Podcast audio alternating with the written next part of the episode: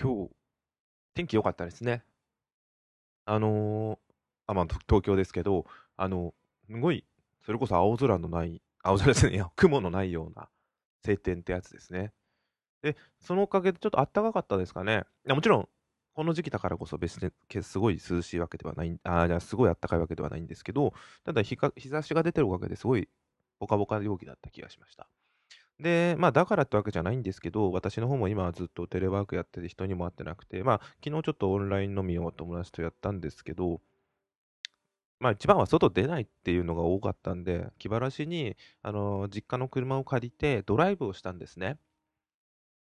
まあ、どこ行くあてでもなくドライブなんで、ただ走るだけ。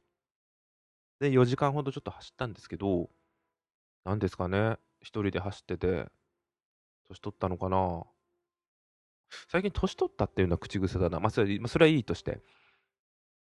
なんか、退屈だったんですよ。ずっと、あのーポッドキャストで、ポッドキャストじゃねえや、えっ、と、ラジオクラウドでラジオを聞きながら、えっ、と、玉結びであり、アフターシックスだったり、あとは、あの、日曜サンデー、今日やってたんで、日曜サンデーも聞いたりとか、その辺を聞いててやってたんですけど、なんかどうにもこうにも、あのー退屈なんですよね。なんだろうな、今ってコロナの、まあ、緊急事態宣言も1ヶ月延期になっちゃってるじゃないですか。延期になる、なったのか？どっちか？ごめんなさい。そこはすみません。定かじゃないんですけど、な多分なると思うんですけど、1ヶ月なのか、とりあえず延長になると思うんですよ。で、あのーまあ、飲みにも行けない、友達でもそうですし、一人でも飲みに行けない。まあ、行けないって店やってるから、言っちゃいけないっていう表現は違うんですけど、まあ、基本的には不要不急の外出を避けてくださいっていう話だと思うんですよね。で、まあ、家で、あのーご飯とかお酒飲むことが多いと人にも会わないっていうので、あのーあのそれで、まあ、なかなか時間もいっぱいある、ある、まあ、あんま仕事も忙しくないんで、時間もあるんですよね。あの残業とかあんまなくて。で、家にいて、え、じゃなくて、今日車乗ってると、何ですかあれ？よくわかんないんですけど、考えなくていいこと考えちゃって、いろいろと。車の運転もはいいんですけど、都内ブラブラしただけだったんですけど、なんか、うつうつになってるじゃん。あ、これちょっとネガティブな話だな。って思ったんで、ちょっとダメですね。っていうので、今日ちょっと明確に判断しました。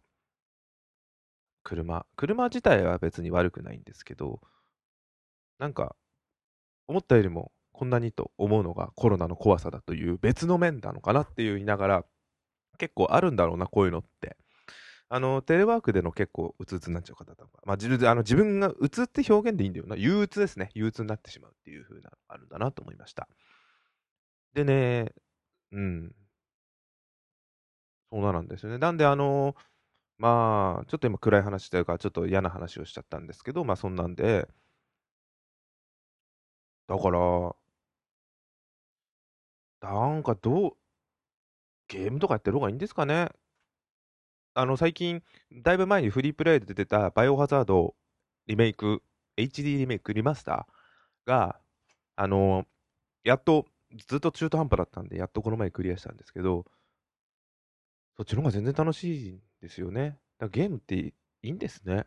今更気づきました。いや、前から大好きだし、ずっとやって、小学校からずっとやってんですけど、ああ、好きでよかった、こういうのがって実感した瞬間でした。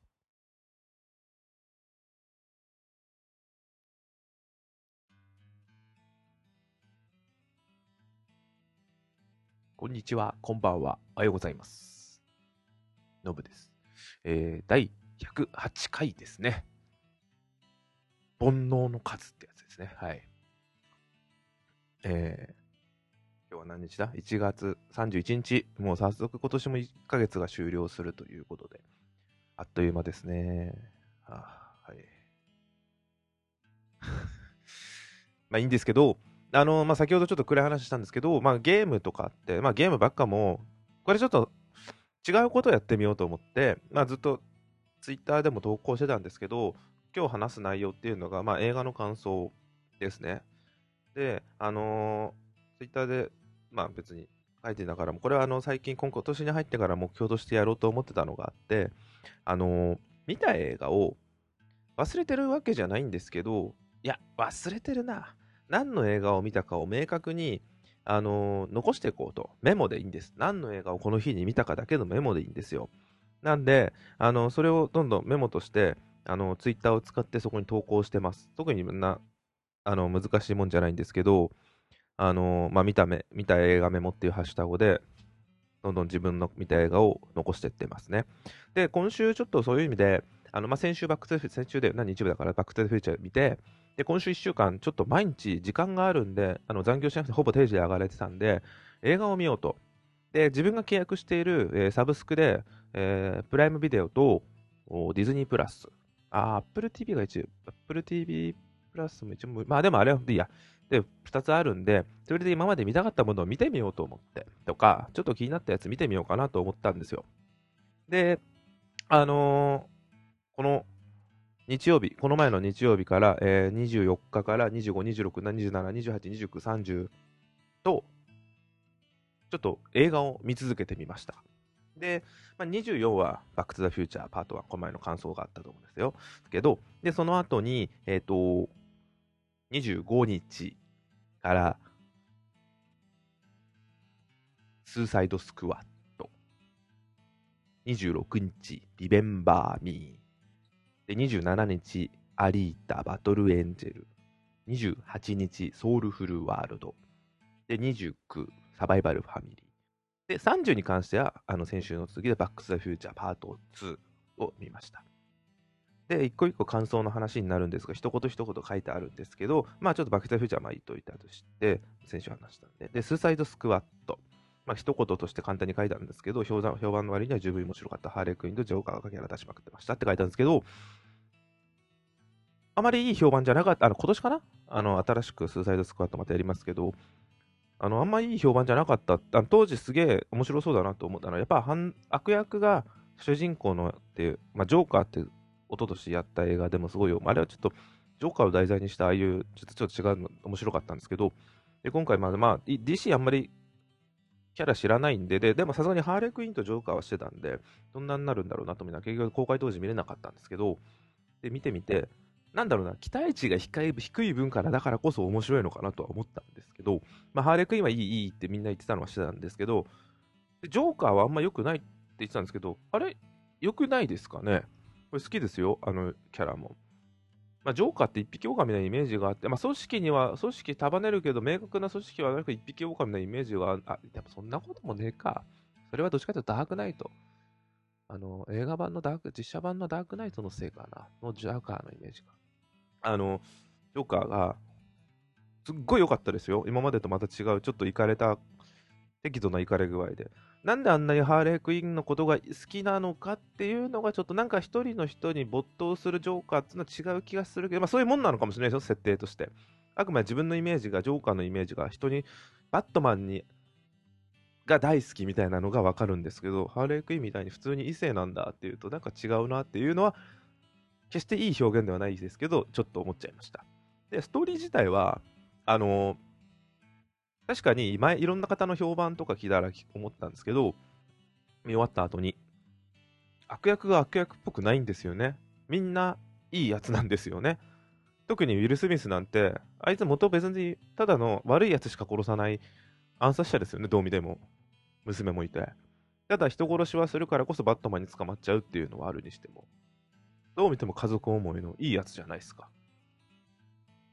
なんか、うん、あもちろんあの、人殺しが犯罪だから捕まるのはわかるにしても、あの原作のデッドショットがどういうキャラかは全然知らないんで、そこはいいとして、だハーレークインぐらいに行かれてるのは確かにまだいいんですよ。それ以外全然みんな行かれてなくていいやつなんですよね。それが悪いかどうかは置いといて、映画自体はすごい面白かったですよ。うん。悪役も弟はすごくて、なんかお姉ちゃん、魔女のお姉ちゃんの踊りは、踊りの動きは面白かったですけどね。はい。じゃあ次で、リメンバーミー。えー、リメンバーミーは、あの、ピクサーですね。あのー、これ、よ、放題なんですね。あの途中で流れる曲の放題あの曲の題名から取ってるんですけど、あのー、容題がココって知らなかったです。で、もろネタバレっていうのがちょっと面白かったんですけど、ただ全然物語に絡んでるかなと思うんですよ。リベンバニーの方が確かにいいですよね。これ松山松山さんが言ってたんですけどね。映画評論家の。で、これすごい面白いなと思ったのが、えっ、と、メキシコの死者の日を題材にした話ですけど、えー、まあ、日本だとお盆みたいなもんなんですよね。死者が、えー、帰ってくる日。お盆だとそうですよね。あの、死者っていうか、死者じゃねえや、ご先祖様ですね。ご先祖様が帰ってくる日。日本で言うと、お盆もそうですよね。その日は帰ってくるから、みんなで迎え入れるためにとか、いろんなことするじゃないですか。ちょっと俺忘れちゃった。墓参りもそうですよ。あれ？ナス？ナスの馬もそうだっけ？あれお盆だっけ？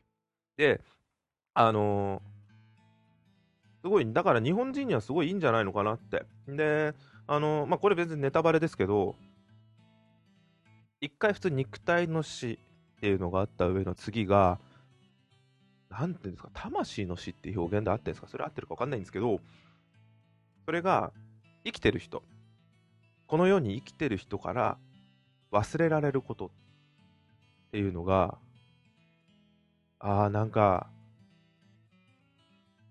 なんかよく聞いたことあるけど、そこを言葉じゃなくて映像で表現してるのは、ぐっと単純にきますね。まあ、なんか、うん。泣けるシーンなんていくらでもあるんですよ。曲もすごい良かったです。最後のシーンの主人公の男の子がリメンバーミー歌うシーンもすごい、あそこはもうもろ泣けます。今話しながらもちょっとグッときます。まあこれネタバレです。でもネタバレでも全然いいと思いますよ。で、ちょっと面白かったなって、これあの映画の話とは違うんですけど、文化の話ですけど、町山さんが話してましたけど、アメリカにはあんまないっていうのが、えー、っとなんだっけ、先祖を、こう、なんていうんだっけ、先祖に対してのとかないらしいんですね。考え方として、文化として。日本っていうのはご先祖様っていう。まあ、ご先祖様、先祖がいるからこそ自分たちがいるっていう考え方っていうのが、私とかも当たり前のように、あの、おじいちゃん、おばあ、まあ、おじいちゃん、おばあちゃん、ひじちゃんとかはもちろん知らないですけど、存在があるからこそ、自分がこう、つながってきてるっていうからこそ、感謝っていうので、えー、お参りするっていうのがあるわけじゃないですか。でもそういうのがないんだなっていう文化っていうのもあるんだなとはちょっとそれは面白い勉強になりました。ちゃんとこれメキシコの方の方の方の、えー、ちゃんとすごいその仕草含めて勉強、えっ、ー、と、表現してるらしいんで、あのギターのシーンとかすごいですね、あれ。ちゃんと指が合ってるらしい。私ギターはあんまり上手くないんでよかんなかったで、次はアリータ・バトル・エンジェル。これはもうあの、ジェームス・キャメロンが日本の漫画ガンムを元にした、えー、実写映画ですね。で、漫画は未読です。ちょっと見た覚えがあるんですけど、ほぼ覚えてないです。で、予告編の時にアリータの目がでかくて気持ち悪いと言われてたのは覚えてます。ただ、確かに目でかいです。人形みたいです。とか人形なんですよ。ロボットなんで。気持ち悪いって表現したら気持ち悪いです。ただ、あのー、想像以上にこの子は可愛かったですね。可愛いっていうか、あの、キャラクターとしての可愛さっていうのがすごい、こんなうまくできるんだ。あの、顔があれですね、どこまで CG なのかよく分かってない。目は CG なの知ってるんですけど、全部 CG かと思ってるんですけど、もちろん演じてる女優さんはいるんですけど、全然不気味の谷は超えてんですね。すんげえ気持ち悪くないんですよ。何ですかあの表情の豊かな顔。うん。で、俺原作だと、原作の漫画とどれまでやってるか知らないんですけど、あの、ヒューゴって男キャラは、なんかイライラしちゃうんですけど、でもこういうもんなのかなすごい悲しい上に、うんっていう。で、ただあの、漫画の内容は知らないですけど、絵は知ってるんで、あの世界観をここまで見事に表現してんのは驚きました。だから、やったさあのサイバーパンクではないのかな？あの、ベレードランナーとはまた違う未来の話で、ああ、なんかでもワクワクしますよね。クソみたいな未来っていう。うん。なんか続編やんですか？これ。どう見ても続くんですけど、ぜひ、やってほしいなと思いました。で、ソウルフルワールド。これ、あの、本来劇場公開の予定だったのが、えー、配信になってしまったコロナの影響で、えー、ディズニープラスで配信。で、あのー、あれあれ、え、ムーランは、有料で、あのサブスクリプションの金額とは別で、有料で2000いくらか払うことによって見れるってやつだったんですけど、ソウルフルワールドに関しては、えー、加入してれば誰でも見れるっていうので配信されてました。それちょっと驚きだったんですよね。うーん、まあ、ムーランの方が金金があったのかな。それを知らなくて見たんですけど、そう、あツイッターにも書いたんですけど、ピクサーの新作以外、あ、まあ、新作だったら知ったんだ。で、どんな話か全く知らなかったんですけど、よくこんな思いつくなって、本当にこれは思いました。あの、あの世と、うん、生まれる前、輪廻転生じゃないんですよね。まあ、スピリチュアル的な感覚でもあるんですよね。生まれる前からすでにその人の性格というものは決まってて、要は運命というものがあるっていう考え方なのかな。で、何のためにこの世にいるのか。なんで生きているのかとか。その辺の話っていうのは、なんか年取れば取るほど答えますね、この映画はで、次が、えー、もうずっと洋画見てたんで、邦画見ようと思って見たかったサバイバルファミリー。えっと、まあ、有名なウォーターボーイズの監督ですね。えっと、まあ、電気がなくなった日本。世界がどうなってるかわかんないですね。電気がなくなった日本の、電気が使えなくなった。あの、あらなんかいいんですよ。設定のあら探しなんて。いくらでもありますよね。あの、電気っても電池も含めた電気なんですよね。電気というものが使えないっていう世の中。ただ電気ってすごい難しいんですよね、そんな表現で言うと。あの、確かに、あこれは誰がしたんだっけな歌丸だ。歌丸さんがしたんだよね。ライムスターの歌丸さんがしたのが、体内電気はどうなるんだと。要は人の体の中での意思の、意思とか考え方をするときに電気が流れてると、結局意外とコンピューターとあんまり変わらない部分があるんですけど、その電気はどうなってるんだって。とか、いろいろそんなのあらはどうでもよくて、結局は、あの、うんと、今普通に自分たちが使ってる、まさに今この配信で使ってるポッドキャストとかの電気だったり、えー、電池、今目の前に、私の目の前にある時計があるんですけど、電池で動いてる時計があったり、スマホもバッテリー、このが全てが使えなくなる。まあ、トイレとかもポンプ式だったら使えなくなりますよね。あ、ポンプには電気で組み上げてんだったら使えなくなりますね、水を。面白いなと思いました、その設定は。で、その時どうなるのかっていうのを、一ファミリーの視点として描いてる。で、なんでそうなったか結構確かにどうでもいいなと思ってるんですよ。ただ、あの、ギリギリのラインでうまく描いてんなって、実はすごいホラーなことしてるのに、コメディタッチにするのは恐ろしくすごいなと思いました。あの、上の階のおばあちゃんが亡くなってる理由は明言はしないですけど、それは死んじゃうよなとか、羽田空港で暴動が起きてるシーンも、すんごい怖いと思いました。イライラもしましたけど、あのただ、日本だからこの程度で済むんだろうなっていうのもなんとなく分かりました。暴動が起きないとか。これいつだ公開だっけな？あの、2011年以降だと思うんですよ、確か。なんで、あの時の、あの、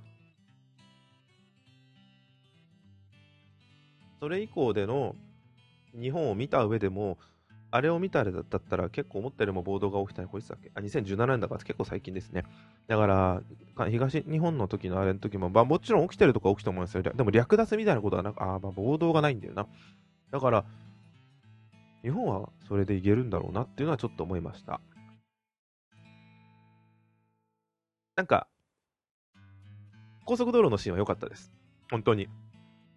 なんだろうな、常にいつも車で走ってる場所を、非現実的なのは明確にわかるんで、すごい不思議な気分で、何よりいいのが高速道路って私があそこを車で走ったことがあるからこそそういうことが起き、をしてるっていうのがすごい見ててよかったです。で、まあいろんな方が言ってましたけど、よくこんなの撮れたなっていうのは日本映画では関心だと思いました。ハリウッドとかだと当たり前のようにやってる外の大規模なロケですけど、これどうやって撮ってんだろうっていうのはあるにしても、結構高速道路も含めて、よくこれを取れたなって思ってました。あと、まあ、一言で書いてありますけど、えー、深津絵里は可愛かったです。あの人すごいっすね。素敵な金縛りの時はものすごく可愛らしかったですけど、今回も、あんか、あんか、よく、こんなすげえ奥さんだなと。ただ、あの、お父さんも若い時に見たら自分が10代とかで見て娘側とか息子側の年齢で見たらお父さんってすごいムカつくやつなんだろうなって思うんですけど今の年で見るとああ、そうだよね。あるある。わかるわかる。と思って見てみました。みんなああいうもんだよな。悪い意味でもいい意味でも人としてああいうもんだよな、お父さんって。で、見てみました。だから、でも頑張ってるし、大好きですよね、ああいう人は。ちょっと口は悪いですけどね。で、昨日見ました。えー、キネカ大森でバックトゥザフューチャーパート2、4K ニューマスター。えー、私一番2が好きなんですよね。まあ、コメントのツイッターにも書いてあります。3部作で一番好きで未来へ過去へとタイムスリップするんですよ。まさにあの、バックトゥザフューチャーのタイムマシン、タイムスリップを題材にして、あのー、前は、1の時はいかに現在に戻るか、未来に戻るか、バックトゥザフューチャーですよね。未来に戻るかをどうするかだったんですけど、今回はその話ではなくて、未来や過去に戻る行く戻るためにどうするかではなくて、えー、えっと、歴史を戻すっていうのがメインになってますよね。あの、前も1もありましたけど、今回はそれに対してもっと、自分が今いる歴史、いや、もう変わんねえか。自分が変えて、あ、それも変わんねえな。結構1のオマージュが多いんですね。1の場面も出ますし。最初未来かなと思ったら過去に行って、過去に、あ、現代に行って、現代かと思ったら、現代さんも85年ですけど、あの、過去に行って、ワンの舞台を表現するって、ちょっとあれはの時はすげえな、こんなのって。まだにあのワクワク感って見ないな、ああいう映画のワクワク感。あの、荒廃した現代、1985年のビフが牛耳ってトランプを題材にしてるって言われてるのが面白いですね。確かに今見るとトランプですし、こんなことありえねえよって思って見てたんですけど、今のアメリカって結構あれに近いっすよね。恐ろしいですね。まあ、あとは2015年の未来。いやー、いいですね。あの、ナイキの靴はできちゃいましたね。空飛ぶ車は無理でしたけど、あれを超えてるのはスマホとかインターネットですよね。液晶テレビもそうです。薄型。超えてるものと超えてないもんで、あの時から見た目が変わってなさそうですごい変わってるもんっていくらでもあるじゃないですか。私の今のデスクの上にパソコンが3台あるって、これ意外にすごいことですよね。で、スマホがあって、iPad があって、インターネットにどれでもつなげる。ディスプレイは3つあります。だから恐ろしいですよね。うち、1K のちっちゃな家なのに、ディスプレイが、スマホが3台、パソコンが2台、あ、パソコンのディスプレイの話ですね。スマホのディスプレイが3つ、3台あるんで。で、パソコンがノート2台なんで、それ。と、あと外部モニターが1個。あとテレビが1個。と、あと、えー、っと、Google Nest Hub が1個。と、iPad。ディスプレイいっぱいありますね。結構未来なんですね。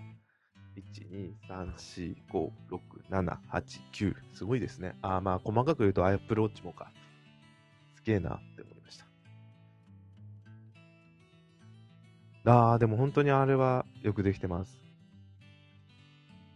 感心しながらワクワクしながら。1の伏線回収の素晴らしさもありましたけど、2の単純に、えっと、現在を変えようとするドキドキ感。